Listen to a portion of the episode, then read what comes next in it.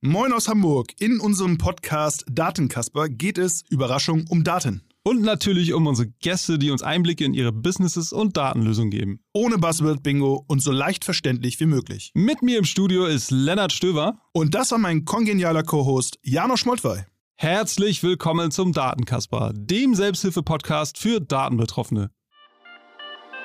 Bei uns arbeiten fast alle Mitarbeiter, die mit Steuerung und Planungsprozessen vertraut sind, mit den Daten und arbeiten wirklich da dran und haben Zugriff dann eben auf die Datenbanktabellen und Co. Können Sie selbst Ihre Report zusammenklicken. Sind mal analytisch fit, sind da fast alle. Moin, moin aus Hamburg und herzlich willkommen, liebe HörerInnen und auch ZuschauerInnen. Ich habe jetzt nicht genau gehört, was Andreas gesagt hat, aber ich kann mir vorstellen, das war eine Lobeshymne auf unsere Gäste vor allen Dingen. Ähm, ja, das, die letzte Folge Datenkasper ist nun schon eine ganze Zeit her. Heute im Rahmen der Minubo Data Days äh, haben wir uns mal wieder aufgerafft hier in die OMR Podcast-Kabine und äh, freuen uns auf unseren zweiten Live-Podcast. Da gucke ich direkt mal in die Kamera und winke. Hallo. Ähm, heute ebenso live bei uns zu Gast Titus Braden, Director of Operations und Christopher Messina, Director of Supply Chain and Logistics Recruiting des äh, sehr, sehr bekannten deutschen Lieferdienstes für Getränke und Lebensmittel, wie ich lernte, äh, mit Sitz in Münster. Schön, dass ihr da seid. Wie geht's euch? Seid ihr gut angekommen? Ja, servus. Herzlich willkommen. Vielen Dank für die Einladung. Also ich für meinen Teil bin sehr gut angekommen. Bin heute Morgen mit dem Auto angereist. Ebenso ich per, per Bahn heute und den letzten Meter per E-Scooter, aber auch äh, gut angereist. Schön, dass ihr da seid. Wunderbar. Möchtest du was sagen? Ähm, ich freue mich hier mal wieder in der Booth mit dir zu sitzen, um dann mit äh, zwei gleich so spannenden Gästen. Ähm, super, dass es endlich mal wieder geklappt hat nach, keine Ahnung, mehreren Monaten. Ist ja auch einiges passiert in der Zwischenzeit. Das kann man so sagen, ja. Ähm, aber jetzt zu euch, zu den wichtigsten äh, Leuten hier am Tisch, äh, unsere Gästen. Stellt euch doch nochmal vor. Titus, fang doch mal an. Wo kommst du her? Was machst du? Was hast, wie bist du zu Flaschenboss gekommen? Ja, sehr gerne. Äh, ich bin Titus Braden, 28 ähm, Jahre alt, Director Operations bei der Flaschenpost. Und ähm, ja, habe meine äh, Karriere ursprünglich äh, nach dem BWL-Studium mal angefangen bei Konrad Elektronik, ja, Elektronikversandhandel. Ähm, und äh, dort in dem damalig super nischigen, nerdigen Bereich 3D-Druck. Ja, 3D-Druck. Ja, coole Branche, da bist du ja äh, heute, äh, heute der Experte. Quasi. Ja, ich bin ja schon ein bisschen raus. Ähm, Was hat Konrad da genau gemacht beim genau, Thema 3D-Druck? Wir haben das ähm, damals angefangen zu der Zeit, als das so kurz vor dem, vor dem Hype war, den es in dieser Öffentlichkeit, in der Öffentlichkeit dann gab, ja. So zu der Zeit, wo, wo man überall gelesen hat, ja, bald in jedem Zuhause, ja, mhm. jeder druckt sich dann alles selbst. Wenn irgendwas kleines zu Hause kaputt geht, dann druckt man das, ja. Mhm. Und sein Essen bald auch und und und. Ja. Also richtig so die, die Star Trek Replicators, die dann mhm. irgendwann zu Hause sind, das war dann so in den Köpfen der Leute drin. Also so zu der Zeit, als dieser Hype gerade losging, ja, haben wir für Konrad das Ganze als eine, im Rahmen einer kleinen Ausgründung, also auch sehr Startup-mäßig, mhm. ähm, eben gestartet und wir haben alles gemacht von eben einfach Handel ja, mit, mit den Geräten. Wir haben aber auch ähm, Produkte entwickelt, also Eigenmarken, ähm, sowohl Hard- als auch auf Software-Seite, ähm, Verbrauchsmaterialien ähm, und äh, alles drumherum, was man da so im, ich sag mal, Business Development Kontext äh, machen kann, im Schnelldurchlauf haben wir gemacht äh, Store-in-Store-Konzepte, Dienstleistungen angeboten, B2B-Support. Also eine super Vorbereitung für ja. deinen jetzigen Job. Überhaupt keine gute Vorbereitung ah, okay. für meinen jetzigen Job. ähm, aber da hatte ich ganz, ganz viel mit Startups zu tun. Mhm. Und ähm, aber immer von der von der Corporate-Seite aus ja, und habe mich dann aber immer schon in die Richtung Startup gewünscht ja, mhm. und einfach gemerkt, dass das vielleicht besser zu mir passt und äh, ja dann den den Corporate-Job an den Nagel gehangen und ähm, was ganz Verrücktes gemacht und zwar äh, Luxuskatamarane gebaut. Ähm, das wäre das Erste, was mir eingefallen wäre. Genau, ja, das war, äh, das kam ähm, mit, mit Bekannten, mit Freunden. Ja, haben, wir das, haben wir das gemacht in Italien, Luxusboote gebaut. Ähm, spannende Zeit, sehr spannende Kunden, aber auch keine gute Vorbereitung für die Flaschenpost. ähm, hat sich nicht so entwickelt, wie wir uns das vorgestellt haben und dann wie gesagt, hat trotzdem zurück zum Corporate geht auch nicht, ja, Startup, das geht halt mal schief und äh, dann äh, bei der Flaschenpost äh, angeheuert und ja, da seit ähm, seit jetzt sechs Jahren mit dabei, ja, seit 2016. Also quasi von, als es losging, so richtig mit der Skalierung. Als es losging, von Tag vor, 1 warst du dabei. vor Eröffnung des ersten Standorts ähm, okay. mit am Start. Ähm, und äh, konnte das ganze Unternehmen mit aufbauen. Wir haben noch immer so äh, dieses äh, A- oder B-Entscheidung, schnelle Fragen. Sag mal eben, was du für ein Typ bist. Bist du Insta oder bist du Twitter? Überhaupt nicht Social Media. Sehr gut. MS Office oder äh, Google Suite? Office all the way. All the way Office.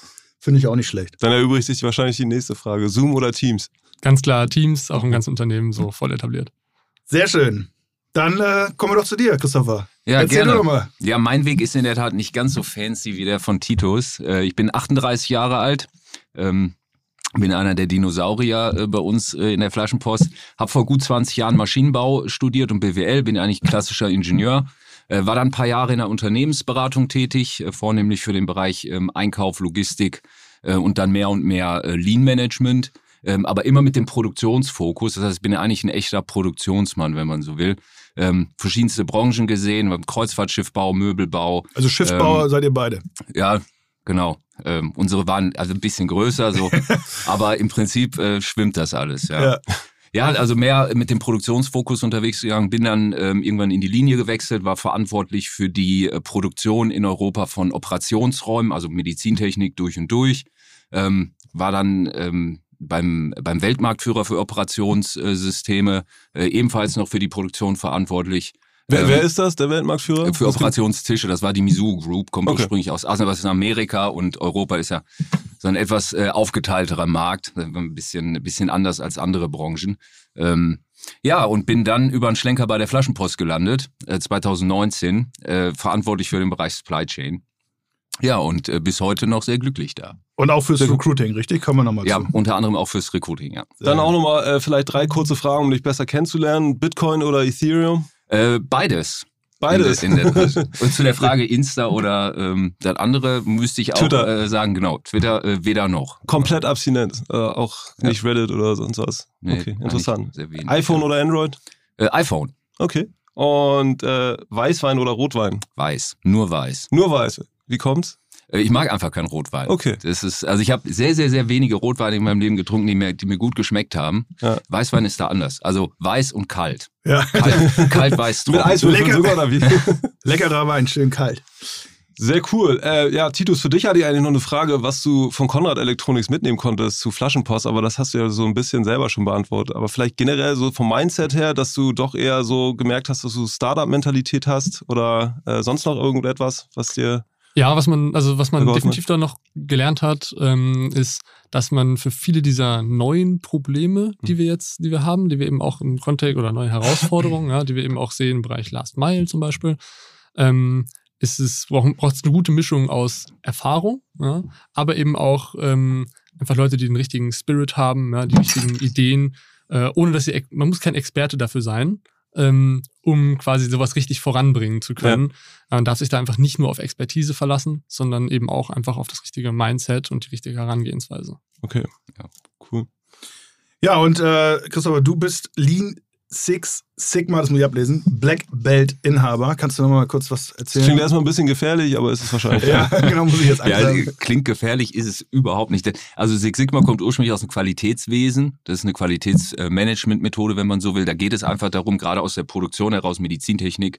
Wir wollen ja alle sicher unterwegs sein und ne, es geht eigentlich darum, äh, einen Prozess so aufzubauen und zu überwachen, dass der immer zum gewünschten Ergebnis führt. Und Six Sigma ist letztendlich so diese, diese Akzeptanzkurve. Ne? Das heißt, also übersetzt heißt das, äh, man muss die Prozesse eben so aufbauen, dass ähm, so außer Automobilwert also ungefähr 3,4 Teile pro, pro eine Million nur fehlerhaft sind. Das Okay. ist also Qualitätsgedanke und Lean. Ähm, geht es halt darum, dass man die Prozesse möglichst effizient, aufba äh, ähm, effizient aufbaut, also möglichst äh, waste-arm, sagt man. Und das beides zusammen geht eben effiziente Prozesse, die immer zum gewünschten Ergebnis führen.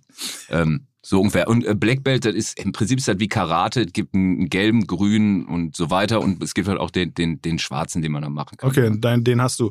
Und äh, jetzt sozusagen, um die Brücke mal zu spannen zu, zu eurem jetzigen, äh, zu eurer jetzigen Aufgabe, zu eurem jetzigen Arbeitgeber Flaschenpost. Also ich bin ziemlich sicher, dass die meisten HörerInnen und ZuschauerInnen äh, äh, den, die Brand schon gehört hat.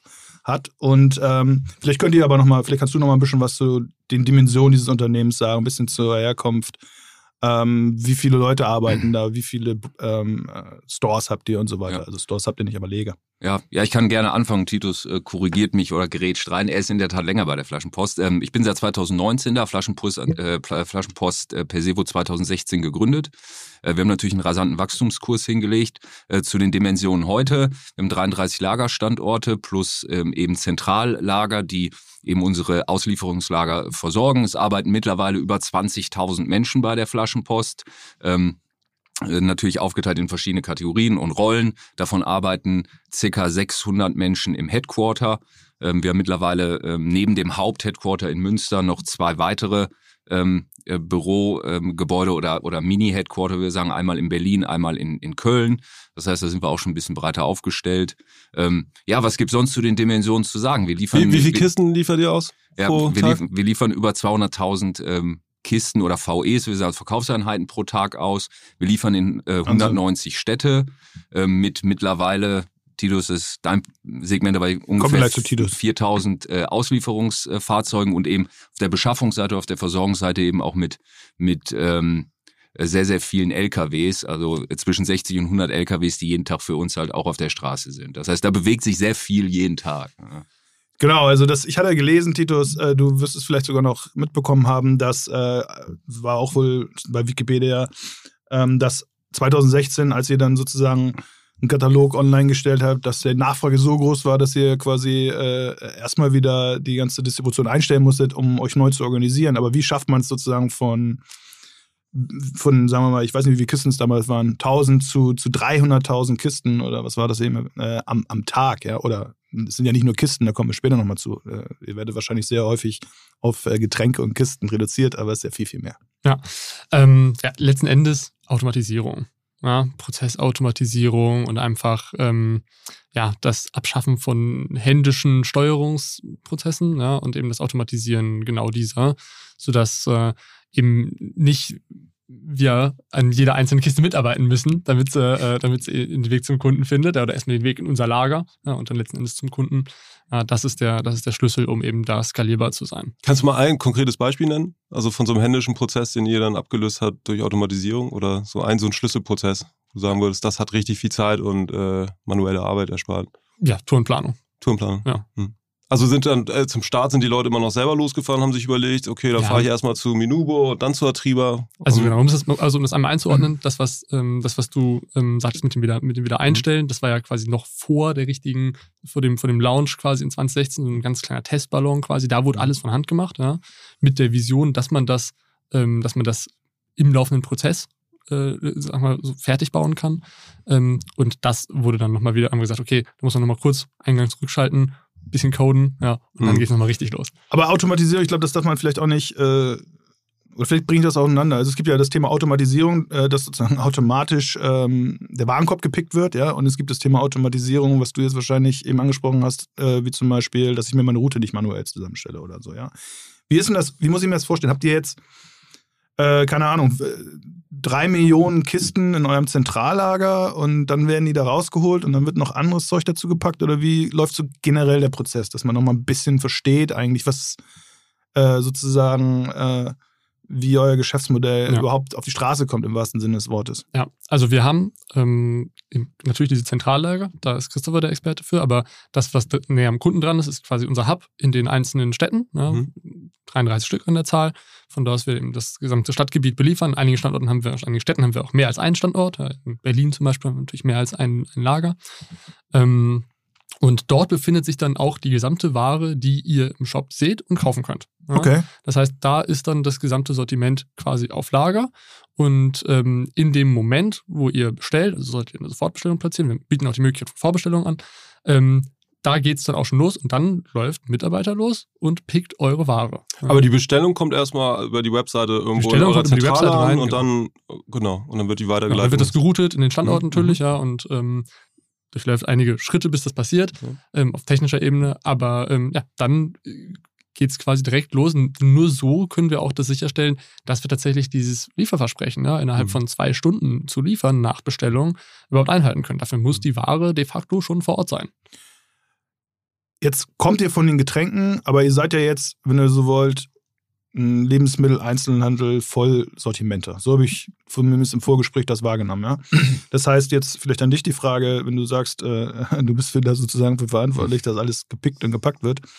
Ähm, wie war diese, also wie muss ich mir jetzt dieses Lager vorstellen? Ist da wirklich eine Tiefkühltruhe äh, und äh, eine frische Theke und äh, keine Ahnung, wie ein Supermarkt eigentlich? Und wie groß ist so ein Thema? Jetzt auch vielleicht mal im Vergleich zu diesem ständig momentan in der Presse rumschwirrenden äh, in 15 Minuten liefere ich. Gorillas, und, Gorillas und. Ja. Also so ein Lager von uns ist deutlich größer. Ja, da sprechen wir in großen Standorten durchaus mal von 10.000 Quadratmetern. Ähm, aber äh, ja, also, da wir die Ware vor Ort haben, gibt es da Regale ja, und auch Kühltruhen, in denen dann eben ja, die, äh, die Lebensmittel darauf warten, dass sie, dass sie bestellt werden. Ja. Das ist natürlich alles einfach ein bisschen größer skaliert als ein Supermarkt ja, und mhm. auch sind wir nicht jetzt auf Kunden-Einkaufserlebnis äh, ausgelegt, ja, sondern eher auf Pick-Effizienz. Ja, ähm, talking about it, ja, das werdet ihr wahrscheinlich auch automatisiert haben oder optimiert haben, könnte ich mir vorstellen, äh, dass der da nicht wie wild rumlaufen, äh, dass hier ein riesen Datenthema auch gewesen. Klar, also, der, also, ein Supermarkt optimiert sich quasi dahin, dass der Kunde die richtige Journey durch den Laden nimmt und seinen Warenkorb möglichst vollpackt. Mhm. Das machen wir im Webshop. Ja. Ähm, haben da eben auch viele Möglichkeiten wie Recommendations und Co. Ja.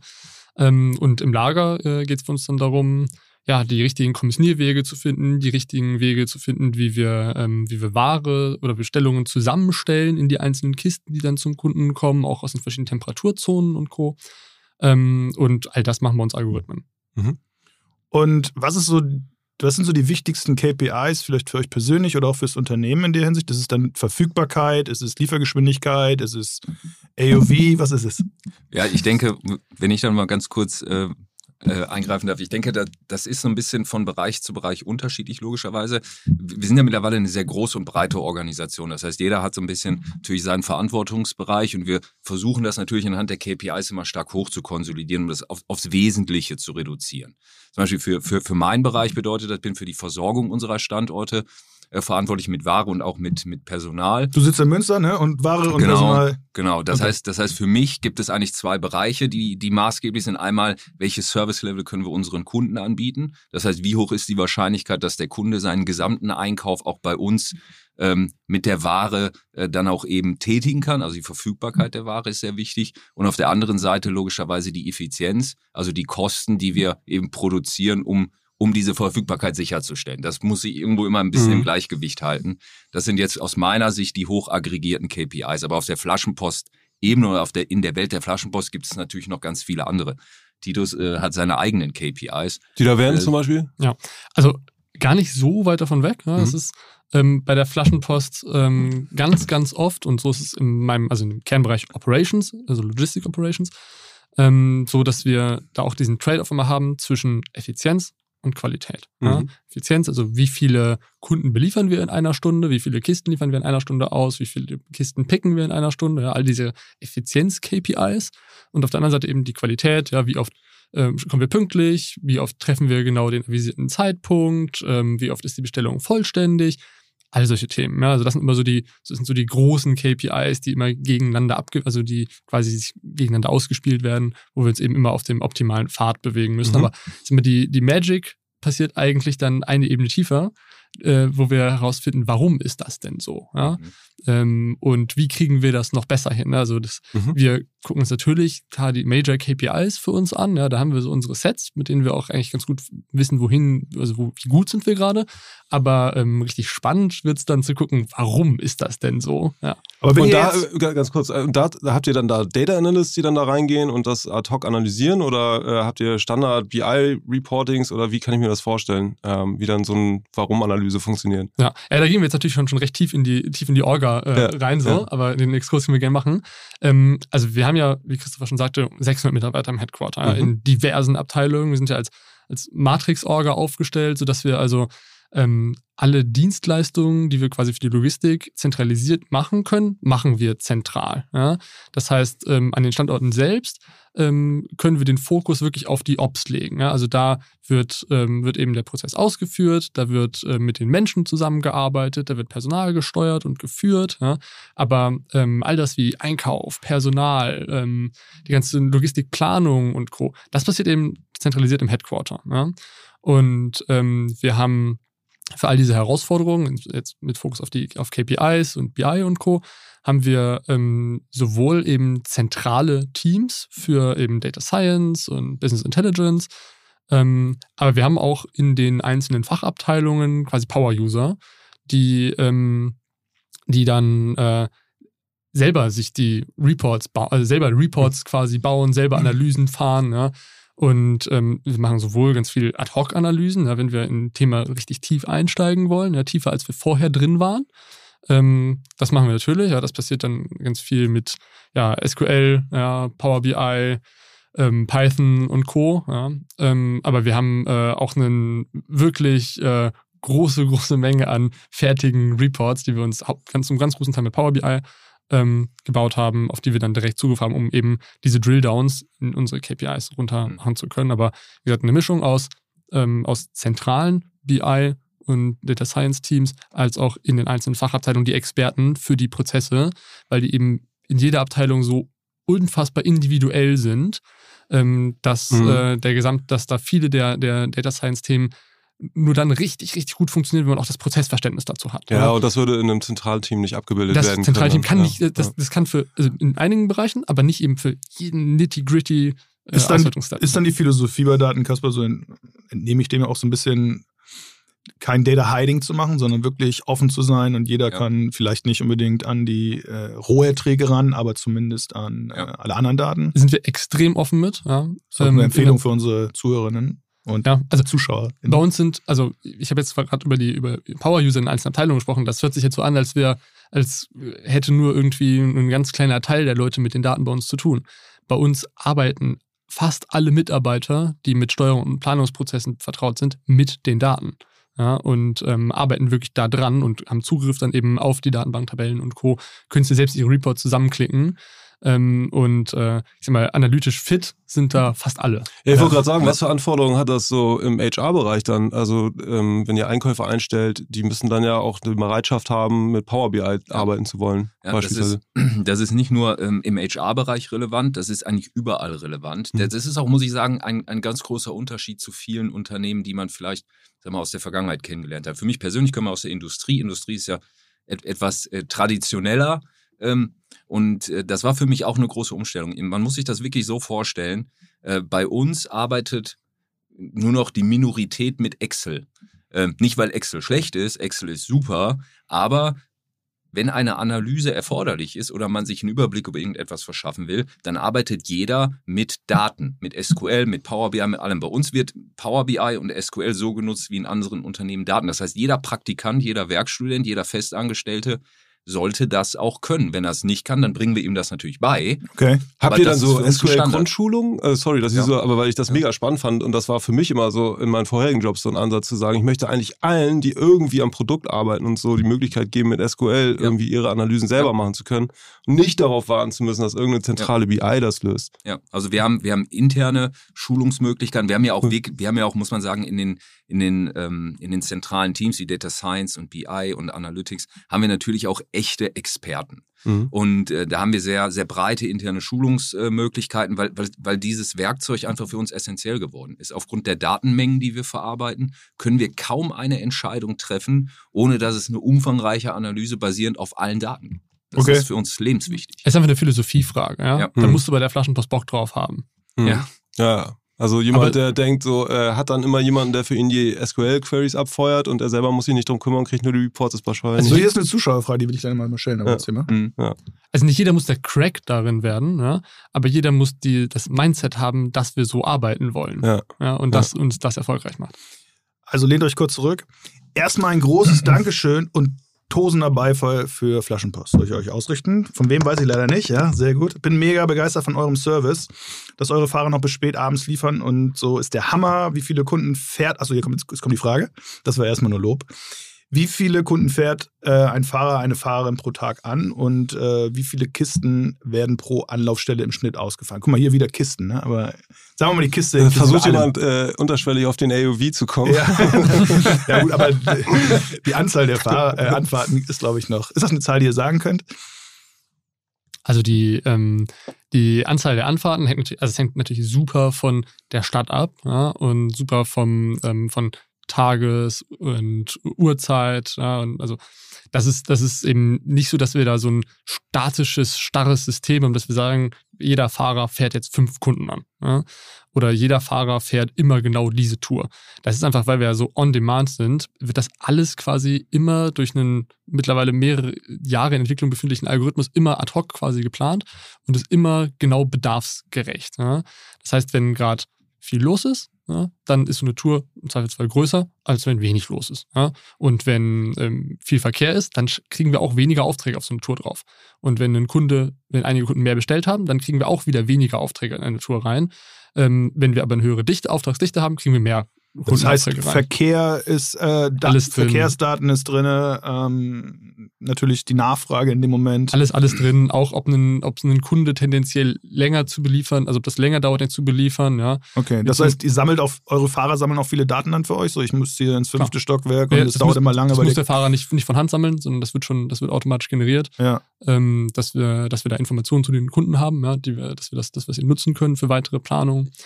Ähm, aber um die Frage jetzt so zu beantworten, also wir äh, bewegen uns bei den Anzahlen der Stops pro Tour ähm, irgendwo, wie gesagt, je nach Standort äh, zwischen so fünf und zehn, ja, ähm, plus minus. Ja.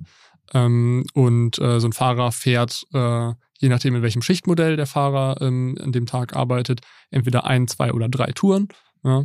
Und so lässt sich das dann eben recht einfach ausrechnen, wie viel äh, Kunden so ein Fahrer an einem Tag beliefert. Okay, nochmal so für mich so ein bisschen zusammenfassend. Ja, also ich habe, was ich bisher verstanden habe, und das ist ja immer unser Reden, wenn wir das verstehen, dann höchstwahrscheinlich auch unsere Zuschauerinnen oder sehr wahrscheinlich auch unsere Zuschauerinnen und Zuschauer. Äh, ähm, also ihr habt irgendwie, ich verstehe, ist ein Zentrallager, da kommen jetzt so quasi die äh, 300.000 Kisten rein, die werden verteilt auf eure, oder nicht immer direkt über das Zentrale, werden verteilt auf eure, ähm, auf eure 27, 30, 33, äh, Loka 33 äh, Lokalanleger. Dort wird gepickt, gepackt und ihr habt eigentlich eine große, einen großen War Room oder wo wird dieser Algorithmus gefüttert und gesteuert? Ich, so hört sich das für mich an. Vielleicht könnt ihr da noch was zu sagen. Also vielleicht noch, vielleicht ein Step back einmal zum Thema Zentrallager. Ja. Also Getränkekisten, die laufen jetzt nicht über ein Zentral, nee. also die laufen jetzt nicht über ein Zentrallager. Ja? Also was denn überhaupt dann?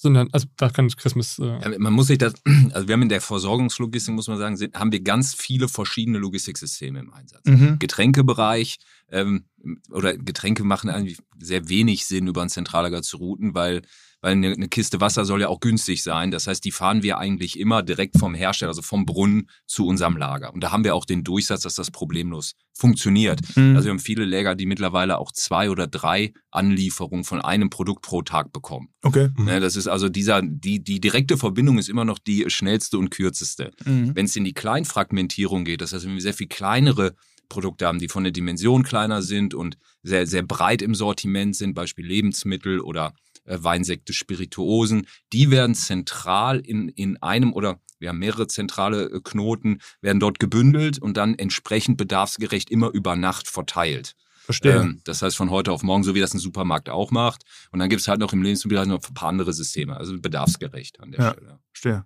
Genau, also aber dann die Anfrage ist reingekommen, das, da wollte ich vorher nochmal drauf äh, mhm. hinaus. Und äh, der Fahrer kriegt automatisiert seine Route zugewiesen. Da ist kein manueller Input irgendwie mehr nötig von jemandem, der das plant oder schedult. Der weiß dann irgendwie auf dem Tablet oder so, ich muss um so und so viel Uhr los. Das und das sind die Adressen, die ich anfahren muss und das Auto ist auch schon gepackt oder ich muss die doch selber entsprechend packen. Ja. Also vielleicht da einfach nochmal so zwei, drei Steps back. Ja? Wie machen ja. wir das eigentlich alles? Also wir sind im Kern, klar, ein Logistikunternehmen, ja, wir liefern Getränke aus, aber unser Herz schlägt eigentlich für IT. Ja? Mhm.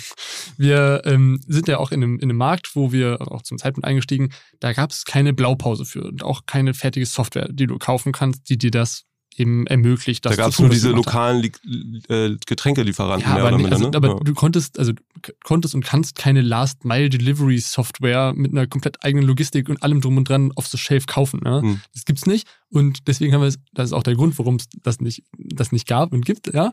Ähm, oder vor Flaschenpost. Und ähm, deswegen haben wir uns entschieden, das zu bauen. Ja? Ähm, und arbeitet auch ein ganz großer Teil von den 600 Leuten arbeitet an genau diesem Software-Stack, den wir da quasi haben, um genau das zu ermöglichen. Was, was ist der Entwickleranteil ungefähr an den 600? Roundabout? Ähm, 20 Prozent, 25 Prozent, okay. so in der, der, Range. Aber das, sind, das, sind wirklich, das, sind, das muss ein bisschen unterteilen zwischen, das, das sind Leute, die Code schreiben, ja, ja. aber Entwickler sind für mich, also das sind, das sind quasi und Softwareentwickler, aber es gibt natürlich auch Mitarbeiter, die eben also Analysten und Co., die eben in Algorithmen entwickeln. Ja, ja, das ist also, die sind, die sind in dem Kern jetzt nicht Softwareentwickler, ja, aber die entwickeln das Produkt für uns mit weiter. Mhm. Ja. So, aber wir haben quasi ein, ähm, ein eine Software gebaut, ein gesamtes Netzwerk, quasi eine Logistikinfrastruktur. Die haben wir sowohl hardware-seitig an den Standorten gebaut, ja, weil das sind auch, also wir haben jetzt nicht die Hallen gebaut, aber wir haben quasi die Infrastruktur da vor Ort aufgebaut und selber ausgedacht, wie das alles aussehen soll, wie das funktionieren soll, als auch die Prozesse dahinter, ja, um eben das möglich zu machen, dass ihr als Kunde in unseren Webshop geht, den wir auch selber gebaut haben, ja, und dann eben dort bestellen könnt und dann geht es in unser eigenes ERP-System rein und ab da laufen alle Prozesse, die jetzt sich rund um die Auslieferung drehen, automatisch innerhalb unseres eigenen Systems. Mhm. Ja? Ähm, und äh, die stellen eben genau das sicher, dass diese Operations, ja, diese Lieferung an den Kunden, ähm, dass die funktionieren. Und da ist alles dabei von eben der gesamten Warenverwaltung, über die Kommissionierung der Ware, Tourenplanung, die Software, die die Fahrer auf den Devices in der Auslieferung nutzen. Ja. Und da haben wir extrem wenig eingekauft. Also was wir zum Beispiel nicht selber machen, also wir nutzen Google Maps ja, für, die, hm. für die Navigation quasi der Fahrer. Ja, das, ja. Verkehrsdichte etc. wahrscheinlich. Das ziehen wir da ab, ja, wobei wir das auch noch anreichen in eigene Daten, aber ähm, also wir haben da bei fast allen Stellen den Make-Ansatz getroffen, ja, mhm. Ähm, einfach damit es ein sauber integriertes System ist, was sich da einmal komplett durchzieht und der Prozess so an allen Stellen automatisiert ist und auch optimierbar für uns ist. Ja. Mhm. Und ähm, was man dabei, was eben auch ein, ein toller Effekt davon ist, ähm, bei dieser ganzen Frage nach Daten, ja, wir müssen nicht die Frage stellen, ja, was haben wir denn an Daten? Mhm. Sondern wir müssen bei der Entwicklung von diesen Systemen, müssen wir von vornherein wissen, was brauchen wir denn eigentlich an Daten? Mhm. Ja? Und ähm, dann bauen wir die, die Events ein ja, in die Software und dann werden die Daten, die wir da brauchen, generiert. Ja?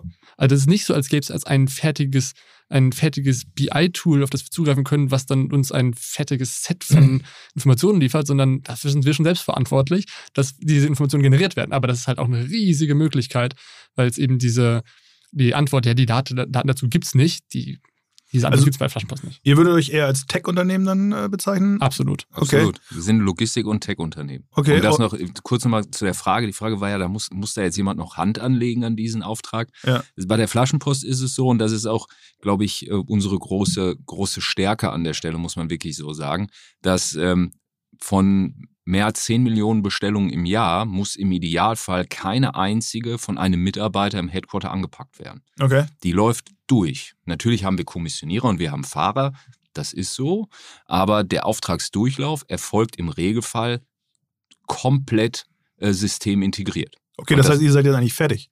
Könnt jetzt nach Hause gehen. Läuft alles. Oder was sind eure nächsten großen äh, Projekte, Herausforderungen? Habt ihr auch, äh, habt ihr überhaupt Herausforderungen? Nein, ich meine es ernst ernst. Also was sind sozusagen, ich habe verstanden, ihr habt jetzt eine, eine Maschine gebaut und, und, optimiert die weiter. Da kommen, ihr generiert Daten, wenn ihr sie nicht habt, die da rein müssen, weil ihr sie braucht, um euren Service besser zu machen. Ähm, ihr, also, habt, ihr, ihr, ihr schult euer äh, Personal, dass es äh, diese Daten aut, äh, autark darauf zugreifen kann.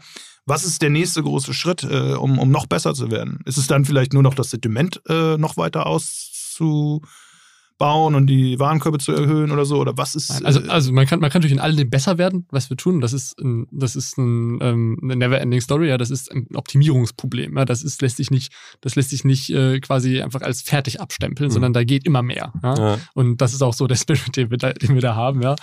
Ähm, Schneller fahren dürft ihr nicht, als äh, die, äh, als die fahren. Ne, aber eine bessere Route können wir schon immer planen. Bessere Algorithmen. Ja, also das, ne? das, das, das schon, wir können schneller ankommen. Ja. Genau, also das, das, das geht schon, ja. Ähm, was eben eine große Herausforderung jetzt in unserem, äh, für, für, uns ist, mit der wir uns tagtäglich beschäftigen, ja, was, unsere, was sind unsere Ziele jetzt aktuell und in den nächsten Monaten. Ähm, es ist ja so, wir haben angefangen als Getränkelieferant. Ja. Und wir haben im Sommer 2018 haben wir in Münster, ähm, also am ersten Standort auch, ähm, dann angefangen, unser Sortiment um einen mittlerweile doch recht vollwertige Supermarktsortiment mit mehreren tausend SKUs zu erweitern, ja, aus allen Warengruppen. Ähm, es gibt äh, von ähm, von äh, frische Produkten, ja, Obst, Gemüse, frisches Fleisch bis zu Hackfleisch, Tiefkühlware, Milchprodukte, ähm, frisches Brot, ja, alle Artikel des täglichen Bedarfs, alles, was man so im Supermarkt. Warum brauche ich noch Gorilla? Ja. Brauche ich ja nicht mehr, ne? Naja, weil du, wenn du äh, Gorillas halt nicht zwei Stunden warten musst, oder? Also das, Ja, also wäre jetzt so meine. Wenn dein, wenn, dein, wenn dein Anspruch ist, dass, dass du es sofort brauchst, der dafür aber ein eingeschränkteres Sortiment quasi Mhm. akzeptierst, dann ist das natürlich, ist, ist quasi Quick Commerce für dich das, für dich das Richtige. Ist für euch aber keine Option, oder? Dafür. So, Also wir machen was anderes als Quick Commerce. Das ist, das, wir machen im Prinzip eher den Wocheneinkauf, Klar. als mir fehlt jetzt gerade etwas. Ja.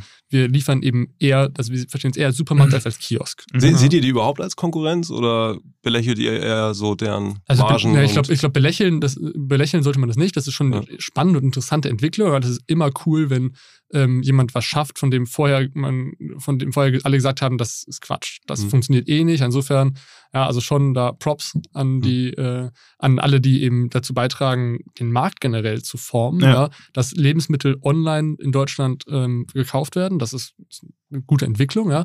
Und die treiben wir auch voran. Alle anderen, die das auch tun, sind erstmal voll auf unserer Seite so. Ja. Mhm. Ähm, Würdet ihr auch noch ein Amazon-Paket mitnehmen, wenn, wenn, wenn ihr mit Amazon reden würdet? Also was wir, wir experimentieren schon allgemein damit, wie wir unsere Logistikinfrastruktur äh, leveragen können, weil was wir eigentlich haben, ist ja eine Infrastruktur, wir können Ware zum Kunden bringen und haben damit eigentlich angefangen mit dem schwierigsten Gut, was es gibt, weil niedrige Wertdichte, sau schwer. Ähm, wir müssen auch noch wieder was mit zurücknehmen, ja. Ähm, und, und, und. Also letzten Endes kannst du, wenn du das geschaffst, Getränkekisten auszuliefern, dann, dann gibt es nicht so viel, was du nicht ausliefern kannst. Ja? Ja. Ähm, aber nochmal zurück zu der Herausforderung, die wir jetzt haben. Wir haben angefangen, ähm, Supermarktsortiment aufzubauen und ähm, das jetzt mittlerweile ausgerollt. Und sind mit in fast ganz Deutschland unterwegs.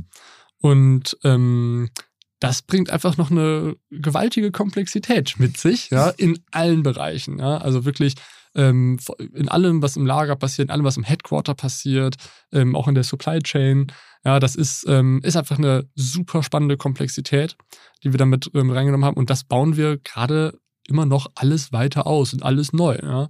Mhm. Und ähm, das ist, äh, das ist die Herausforderung, äh, an der wir gerade arbeiten, dass wir eben es schaffen, ähm, deutschlandweit den äh, Einkauf, den Supermarkteinkauf der Menschen ähm, der, ja, eben zu uns zu holen ja, und die ähm, eben den Lebensmittel-Onlinehandel zu digitalisieren. Mhm. Man sagt ja von, äh, es gibt ja so, ich weiß nicht, ob das äh, eine Urban Legend ist oder ob das Common Case ist bei äh, Amazon, dass sie sozusagen schon prognostizieren, okay, der wird wahrscheinlich das und jenes kaufen und dann schickt man das schon mehr oder weniger äh, ins, ins Lager oder um die Ecke oder so. Ist äh, sicherlich sehr stark auch AI-basiert oder Machine Learning-basiert. Nutzt ihr die Themen Machine Learning und AI schon oder ist das noch Ja. eine Zukunftsperspektive? Also wir haben gerade jetzt zum Thema, äh, äh, da geht es ja auch um äh, Warenverfügbarkeit. Ähm, ich sage mal, einer unserer Kernprozesse im gesamten Unternehmen ist unser Forecast-Prozess, unser Prediction-Prozess. Und der ist mittlerweile unglaublich umfangreich, nutzt etliche Machine Learning äh, Modelle, die dahinter liegen, die alle auf diesen Gesamtforecast letztendlich einzahlen, der dann wieder runtergebrochen wird für die verschiedenen Bereiche. Und anhand dieses Forecasts steuern wir etliche Prozesse auch zur Versorgung aus. Das heißt, ja, wir gehen davon aus, dass morgen Mittag ähm, irgendwann ähm, irgendwelche Kunden in irgendeiner Stadt 250 Bananen kaufen möchten. Und dann schicken wir die dahin. Das ist, das ist in der Tat ähm, auch eine, riesige Herausforderung. Ne? Ja. Also ihr müsst euch das so vorstellen, wir kommen von Getränken und also egal welches Getränk du hast, ob Wasser oder Cola, das ist, wir nennen das immer so, so ein Value Stream, weil die Logistik, die funktioniert für Getränke relativ ähnlich. Ja, und es gammelt ja auch nicht so schnell. Genau, das auch noch. Mittlerweile haben wir das Thema, wir haben verschiedenste Kühlketten, ultrafrische hält nur einen Tag, äh, Hackfleisch äh, noch schlimmer, dann haben wir irgendwie äh, normale Kühlwaren, die du im Kühlschrank kaufen kannst, wir haben Tiefkühlwaren und so weiter und so fort. Und jede diese, jeder dieser Value Streams erfordert eine komplett eigene autarke Steuerung. Hm. Und das heißt, wir müssen das, was wir Auch damals... eigene Forecast könnte ich mir vorstellen. Also wie viel Hack äh, konsumiert wird, ist ja unterschiedlich zu Banane. So. Genau. Also Das, das, heißt, was wir jetzt gerade äh, tun oder was wir seit einiger Zeit tun, ist eben die, diesen, diesen Master Value Stream, sage ich mal, den wir damals für, für Getränke gebaut haben, eben zu skalieren auf alle anderen äh, Kühlketten. kommt da sowas rein wie eine Wetterprognose in den Forecast? Ja, logisch, ne? Ganz, Okay. ganz klar. Also Wie gesagt, vor- äh, uns- also nach dem Motto, wenn es heiß wird, dann äh, müssen wir mehr Eis nach äh, Lübeck schicken, als wenn es Mehr Getränke auch vor allen Dingen, ne? mehr Oder Bier und Also. Forecasting ist für uns in allen Geschäftsprozessen super essentiell. Ja. Ähm, allein schon dadurch, dass wir eben diese, dass wir so ja, so volatile Nachfragemöglichkeit überhaupt auch haben. Ja? Weil du kannst ja für heute bestellen, du kannst für jetzt innerhalb der nächsten zwei Stunden bestellen. Ja? Mhm. Du kannst auch eine Vorbestellung platzieren für heute Nachmittag und morgen oder übermorgen. Ähm, aber Mhm. die Möglichkeit ist da, dass du jetzt bestellst. Mhm. Ja? Und, das, von, und das von morgens acht bis abends 21 Bis abends 21 Uhr, Das ist ja. eine riesige Herausforderung für die Verfügbarkeit. Gerade Und dafür braucht ihr natürlich auch ein riesen Datenteam, ne, denke ich Ja. mal. Und äh, habt ihr auch gesagt, 20 Prozent eurer Leute sind Softwareentwickler, äh, wieder andere Produktmanager, äh, Analysten. Mathematiker wahrscheinlich auch, ne? Also so richtig für Also ihr sucht immer, denke ich, neue Talente für euer Team. Äh, habt ihr, wollt ihr einen Aufruf starten? Dann äh, gerne. Ja, also auf jeden Fall, wir suchen äh, in, äh, in allen Bereichen, die mit Data zu tun haben, haben wir, äh, haben wir Platz für smarte Leute, die Bock haben, an, ähm, an, an der Flaschenpost mitzuarbeiten. Ja? Sowohl eben in den einzelnen äh, Fachdepartments, also näher am Prozess dran, ähm, aber eben auch äh, ganz klar auf der technischen Seite, ja, ähm, näher an der Entwicklung dran, in all den Sektoren ähm, ist, äh, ist noch viel zu tun ja, bei Mhm. uns. Und ähm, da haben wir wirklich richtig, richtig spannende Jobs auch, ja, in denen da jeder genauso den Bereich von Arbeiten mit Daten finden kann, der ihm eben liegt, ja, oder in den er sich entwickeln möchte. Also da sind wir wirklich super, super breit aufgestellt. Ja, und da äh, darf- muss man da darf dazu sich auch nach kein- Münster ziehen? Oder? Nein, muss man mittlerweile nicht mehr. Und man darf sich davon auch nicht abschrecken lassen. Wir, wir sind ein Tech- und Logistikunternehmen, aber du musst oder, oder man muss kein ausgebildeter Tech-Logistiker sein, weil das gibt es einfach nicht. Da hat die Flaschenpost auch da halt sehr viel verändert. Hm. Wenn du Logistiker bist, bringen wir dir Tech bei. Wenn du Techie bist, bringen wir dir Logistik bei. Ähm, das ist das, was Titus eben eingangs sagte. Ähm, Sobald jemand Bock hat, ähm, in den digitalen Bereich ähm, äh, äh, sich zu entwickeln, also E-Commerce und E-Grocery nach vorne zu bringen, der ist bei uns richtig. Ja. Klingt auf jeden Fall spannend. Und wie, äh, dann schreibe ich euch eine Mail. Euch beiden persönlich auf LinkedIn oder habt ihr. Auch gerne Ja. auf flaschenpost.de slash jobs gehen. ja. Okay. ähm, aber äh, ansonsten klar, gern auch äh, einfach äh, LinkedIn oder E-Mail an uns. Ja, super spannend. Also mega interessanter Podcast. Absolut, also so schnell gehen 45 Minuten um. Ja. Äh, Ich versuche Ja. jetzt mal eine Mini-Wrap-Up. Ähm, vielleicht noch ganz kurz. Grundvoraussetzung ist aber, dass man theoretisch Bock hätte, SQL zu lernen wahrscheinlich. Ne? So als potenzieller Mitarbeiter. Das nehme ich mal mit. Das finde ich super. Also Taschenrechner gibt's bei uns nicht. Okay. Und und, und äh, eher Power BI als Excel. Ähm, ja, also super spannend. Ihr liefert über 200.000 Kisten pro Tag aus, 60 bis 100 LKWs. Also die Scale ist, glaube ich, echt faszinierend und das Ganze funktioniert einfach nur dadurch, dass ihr eigentlich ein Tech-Unternehmen seid und nicht wirklich nur ein Getränke- oder Lebensmittellieferant. Ich fand besonders spannend, dass ihr so tief in das Thema eingegangen seid, wie eure Datenteams organisiert sind. Das hatten wir jetzt schon häufiger in unserem Podcast, dass eigentlich so dieser hybride Approach sehr gut funktioniert. Also, dass du einmal eine zentrale BI oder Data Science hast, aber dann auch in den Teams die entsprechenden Power-User, beziehungsweise dann alle eigentlich enabled werden, das zu nutzen. Ähm, ja, ich glaube, sonst ist nur, wie gesagt, nochmal zu betonen, dass ihr eigentlich eher ein Tech- und Logistikunternehmen seid und ähm, das eben spannende Herausforderungen für alle potenziellen Kandidaten, Jobkandidaten sind. Also meldet euch bei Flaschenpost. Die beiden sind super sympathisch hier in der Podcast-Kabine gewesen. Vielen Dank, dass ihr da wart. ja, Und- vielen Dank auch von Ja. meiner Seite. Und äh, ja, dann äh, muss ich, bleibt uns eigentlich nur zu sagen, wir wünschen allen Zuhörerinnen und Zuschauerinnen und äh, einen schönen Data Day noch weiterhin. Und äh, ja, auch nochmal von unserer Seite, von meiner Seite. Vielen Dank, dass ihr da wart. Äh, also super coole Insights. Ich weiß jetzt auf jeden Fall deutlich mehr über Flaschenpost und nicht, dass ihr nur äh, Getränkekisten von A nach B liefern. Wir haben zu danken, hat Spaß gemacht. Ja, super. Herzlichen Dank. War echt eine coole Runde. Cool. Bis Vielen zum Dank. nächsten Mal. Ciao. Ciao. Ciao. Ciao. Dieser Podcast wird produziert von Podstars bei OMR.